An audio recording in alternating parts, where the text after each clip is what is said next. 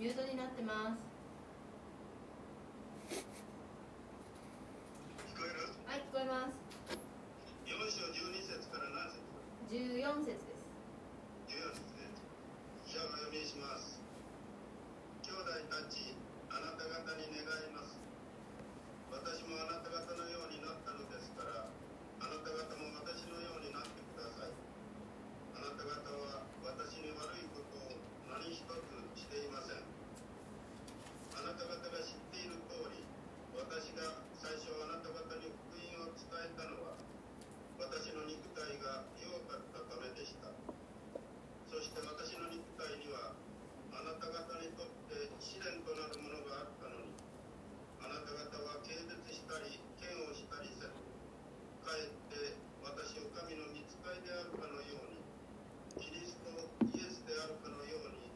受け入れてくれました以上ですありがとうございますじゃあこのところから斉藤先生お願いします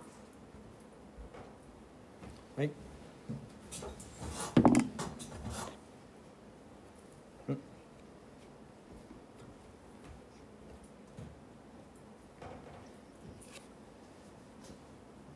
久しぶりに今ガラテヤ書に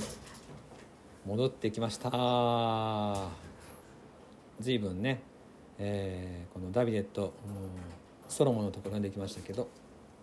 祈祷会が再開しましたのでガラテヤですけれどもちょっと改めてですねガラテヤ書、まあ、どういうところだったかあということですけれどもえっとミュートになってますかね。森君松浦さんミュートになってますか？聞こえません？え聞こえてます。あのミュートにしてくださるとそちらの音がこっちに聞こえずに済むのでミュートにしといてくださったらいいかな？はい。パウロが今まで語ってきたことは福音の喜びにとどまることでした。福音の喜びっていうのはイエス・キリストの十字架を信じる信仰のみによって罪許されて救われていると。この一時この恵みにのみ立つ。ということでしたがしかしもともと聖書を知らなかったイエス様に出会ったガラテヤの人たちは最初はですねパウロから救いの知らせを聞いてなんて素晴らしい知らせだと喜んでたんですが後からユダヤ立法主義といいましてユダヤ人たちが旧約聖書に書いてある昔の立法も全部守るようにっていうことを言ったわけです。それでガラテヤ人たちはあのそれにですね、えー、何だってと。じゃあ昔の立法ですね、えーを守ろうというふうに、ねえーなったのにパウロはそれは違うよと。もう旧約聖書の立法ではなくって、えーこの福音十字架の救いを、えーに信じればいいんだよと。いうふうに言ったわけですね。はい。森くんあのミュートになってません。あ、メイトなってね、ごめんごめん。さて、えーそれで今日のところでもパウロは繰り返し、えーこの福音の喜びにとどまるようにということを切に語るわけですね12節兄弟たちあなた方に願います私もあなた方のようになったのですからあなた方も私のようになってくださいこれはどういうことかなと言いますとまずパウロは、えーあなたたちのようになりましたガラテヤ人の、えー生活に自分は合わせましたよってことなんですね。もうもともと生まれつきユダヤ人でしたけどユダヤの立法の生き方じゃなくてあなたたちの生き方に合わせました。昨日だったかなあの、えークリスチャンの人とある別の教会のクリスチャンの人に聞いたんですけどその教会にはもともとユダヤ教だった人がいると。アメリカの人なんですけども。その人がクリスチャンに改宗して教会にいると。ところがやっぱり豚肉は食べないんだって。教会の愛産会でカレーを出す時にはその人の場合は豚肉を抜くんですって。で理由は立法に反するからとかじゃないんですよ。もうクリスチャンになったのでもう旧約聖書の立法はいらない。ただ子供の時から豚肉を食べていないのでもう今更体が受け付けないんですって。怖くて気持ち悪くて。その味に慣れていないのでだから食べられない。そういう理由なんですって。なるほどなと思いました。そりゃそうだよなと。でもおそらくパウロはガラテヤ教会に行った時に豚肉食べたと思うんですね。出されたものその料理を、えー食べて彼らの生活に合わせたと。そういうことだと思うんですよ。これ時々ねあの宣教師が言いますね。宣教地に行ってそのジャングルの中の部族かなんかにですね伝道する時にじゃあこれを食えと。その料理がもう生涯今まで食べたことないような食材が出るわけですよ。昆虫とか。なんかあの生のなんかこう内臓とかですね。それを、えー出されたものをやっぱり食べないと始まらないんですって。そういうわけでユダヤ人であったパウロにとっては違法人のこのギリシャ文化の人たちに合わせるっていうのはいろいろなあ戦いというか決断があったと思うんですがパウロはそれをできる限りしたわけです。それがここにある「私もあなた方になった」と。あなたたちの生活に合わせました。だからあなた方も私をなってくださいっていうのはこれはパウロがイエス・キリストの救いだけで立っているこの福音の福音にふさわしい生き方にあなたたちも合わせてくださいとそういうことなんですね。えーここにね前提としてパウロがもう全部自分を捧げてあなたたちを愛してるからどうか私が伝えたこの救いの生活十字架の愛の生活をあなたたちもそこに立ってくださいとそういうことを言ってるわけです今更、えーこのユダヤの立法主義に、まですね、惑わされないでくださいとでここでちょっと面白い表現があってその次に「あなた方は私に悪いことを何一つしていません」っていうふうに書いてますね。これはどういう意味なのか、えーこれはですねいろいろ解釈があるんですがおそらくこういうことだと思います。ちょっとあのある学者はですねこれは嫌味で書いたんじゃないかと。えーすいませんって言って本当はいっぱいしてるだろうっていうふうに表現じゃないかと言うんですが、まあ、ちょっとそれはあ無理がある解釈かなと思うんですね。ここで言っていることは今まであなたたちはイエス様の愛だけで歩んできたクリスチャン生活で何一つ私に悪いことなかったよと何一つパウロから見たですね不十分に思わなかったよと。救いの喜びだけでよかったよと。いうことじゃないかなと。思います。えーしかしその後ですね、えーユダヤの立法主義が入ってきてえーそれに惑わされている。今あなたたちはかえって、えー自分のこの救いの喜びを失いまたお互いに裁き合う縛られた生活になっていると。今まででよかったんだよと。なのにかえって今かたくなに人を裁いたり自分がダメだと思うようなそういう生活になっているということの警告じゃないかなと思うわけですね。でこれって今から2,000年前の外国の話じゃなくて結構私たちにそのまま直結することかなと思うんですね。というのは、えークリスチャンであってもなんかですね今の私ではダメなんだ自分は足りないんだという心になりそこにつけ込んでくる偽りの教え行いとかですね立法に心が左右されていくそういうことがあるわけですね。あれをすれば自分は欠けが欠けてるところが補われる。こういう行いを守れば、えー自分は神様の前にですね立つことができる。そんな思いになると。しかし私たちが大事にしたいことはイエス・キリストは何とおっしゃったかです。私にイエス様は何とおっしゃったか。またイエス様はどのように私たちを救ってくださったか。十字架にかかってくださったイエス様が救いのためにそれ以上条件をつけたか。イエス様は全ての重荷を自分で背負ってくださった。何一つ条件をつけなかった。このことですね。聖書が言っている救い。ここに私たちは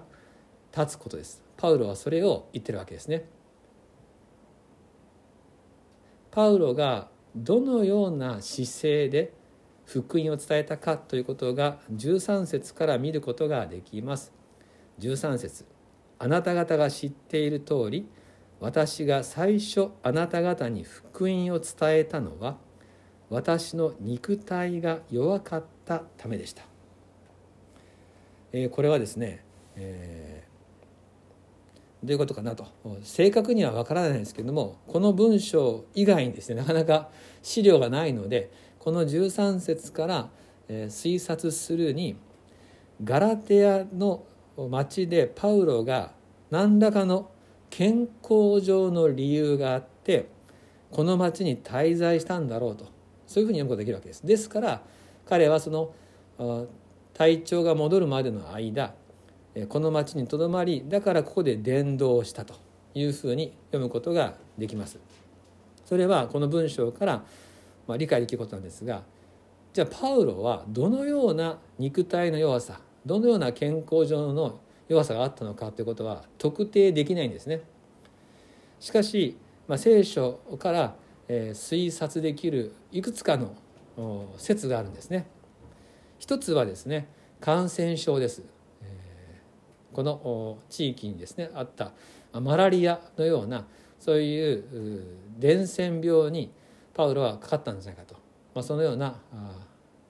当時あったのでそうかもしれないということが一つ。あるいは彼はもともと生まれつき持病があった。虚弱な体質もしくは何かの疾患が先天的にあった、ま、そういうふうに読める箇所も他に聖書にはあるわけですね。パウロは病気を持っていた。3つ目は説はですねパウロは大きな迫害を何回も経験してますので鞭で打たれたりローマの鞭っていうのはもうあの肉がえぐれますからね。鞭で打たれたり石打ちのリンチで石打ちの合ってるので、えー、そういう意味でですね大きな大怪我を体に負っていたと、えー、骨折や全身打撲のような。そういう、えー、もう歩けないような大変な怪我をたくさん負ったのでその治療のためにガラテアにとどまった。もしくは精神的なもう弱さ、えパウロは本当に人々のためにイエス様のために心をすり減らし続けて、心がもうですね参ってしまっていた。精神的にですね弱さを覚えていた。という説があります。これ4つともですね、えー、1つずつかもしれないし合併症としていくつかあったかもしれない。ただパウロにはこれだけのですね病気の可能性がある人なんですよ。どれをとってもおかしくないんですね。それぐらいに激しい歩みをパウロはしてたんだということをですねこのいくつかの説を見ながら見ることができます。しかしこれだけの肉体的な課題があっても彼はその状態の中でガラテヤでですね福音を伝えているわけです。だからここに教会できました。こんな肉体的な課題があったのにあなたたちは、えー、私をですね、えー、信じてくれたと。というよりもですね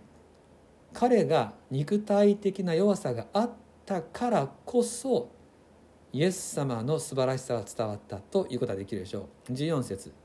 そして私の肉体にはあなた方にとっては試練となるものがあったのに。つまりこう試練になるものがあったっていうのはなんだクリスチャンなのにあいつ病気じゃないか。パウロとかって有名な伝道者かもしれないけどあんなに弱ってるじゃないか。クリスチャンでもあんなに怪我をするのかとかですねそういうふうに言われたかもしれないのにもかかわらずあなた方は軽蔑したり嫌悪したりせずかえってかえってですね私を神の見つかりであるかのようにキリストイエスであるかのように受け入れてくれました。つまりパウロが肉体的には弱りきっていたのにもかかわらず喜びを持ってイエス様のことを語っている様でかえって人々は福音の力強さを感じたわけです。こういうことってありますよね。私もこういうふうにあの語りながら思い出すのがですね、えー、牧師夫人ある牧師夫人たちのこと思うんですがなぜか2人とも津山教会の人なんですけれども石田和子っていうあの牧師夫人がいたんですがこの方はバリウム検査の時のバリウムが腸に残るっていうねことがあってそれお医者さんがですねちょっとあの診察ミスをしてしまって気づかずに、えー大丈夫でしょうなんて言って結局そのバリウムが腸を痛めてしまってもう治らない、えー腸の障害を持ったんですね。すっごい痛いんですって。痛い痛いとねいつも言ってたんですがお客さんが来るとねもう痛みを全く出さずに喜んでもてなしてそしてイエス様のことを伝えてました。もうそれを見てですね本当にあの驚きましたね。ずっとで「痛くないですか?」って聞いたら「痛いわよ!」とか言われたんですけれどもあのそれでもですね、えーそこでですね福音の素晴らしさに痛みを忘れてたでその医者先生の後にですね今度河合先生ご夫妻って方が津山に半年間ぐらいですね働かれたんですがその奥さんも持病を持っていて筋肉の病気だったからやっぱり体が痛いんですよね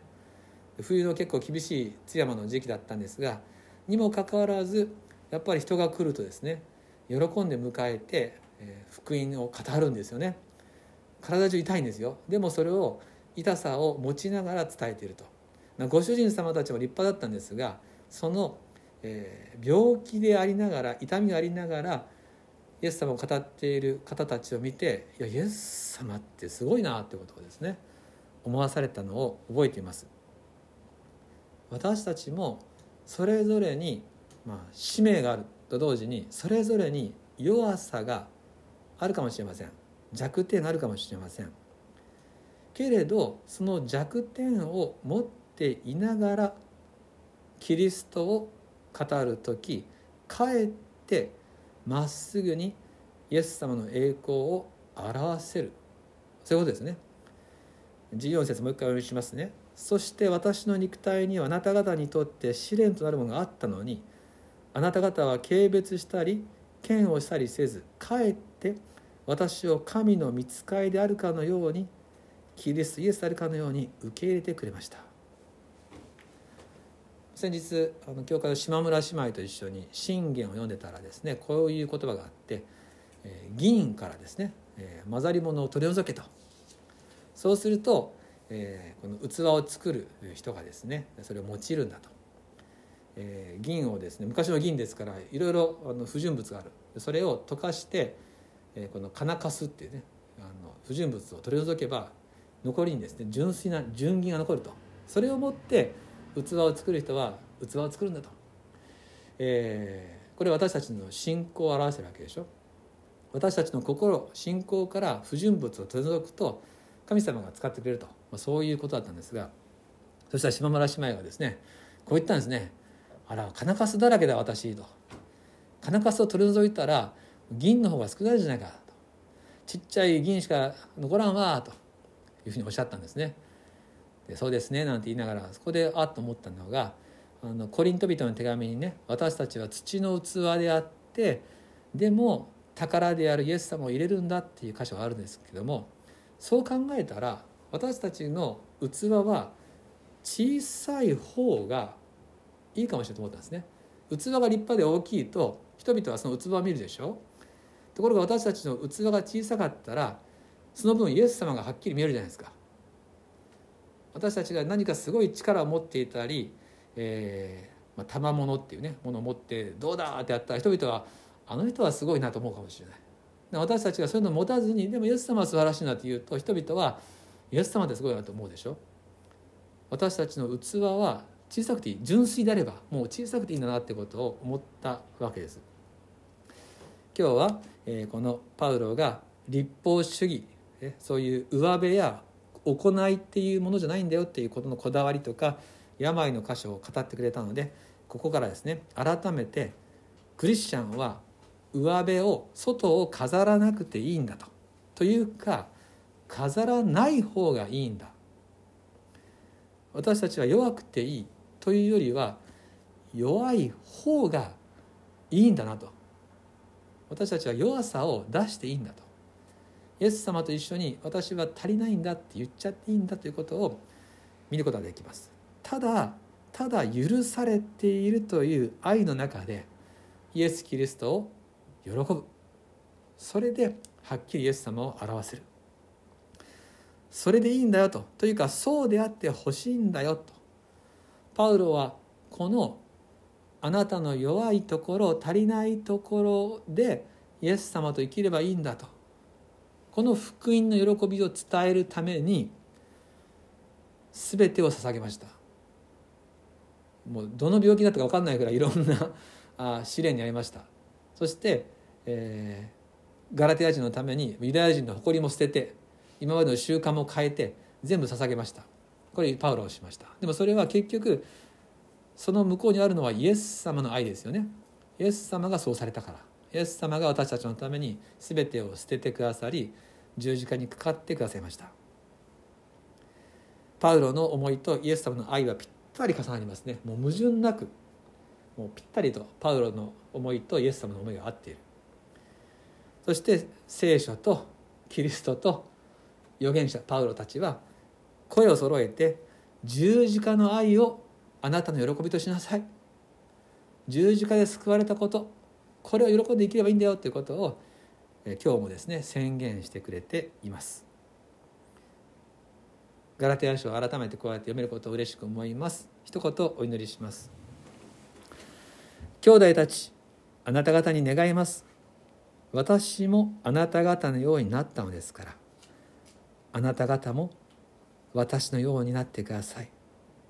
あなた方は私に悪いことを何一つしていません。天のお父様十字架のイエス様をありがとうございます。私たちはこれでいいんだろうか。今の自分ではダメなんじゃないだろうか。そういう気持ちになる時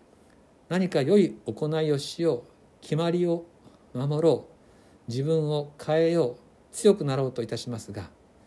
道筋は逆でそのダメな自分弱い自分をさらにイエス様のところにお預けし十字架の許しを喜んでいくところに神の栄光を表す道があったことを思いました。この弱さこの罪深さこの貧しさをあなたに全て差し出します。この小さな器をイエス様で満たしてください。月に主イエスキリストの名によってお祈りします。アーメン。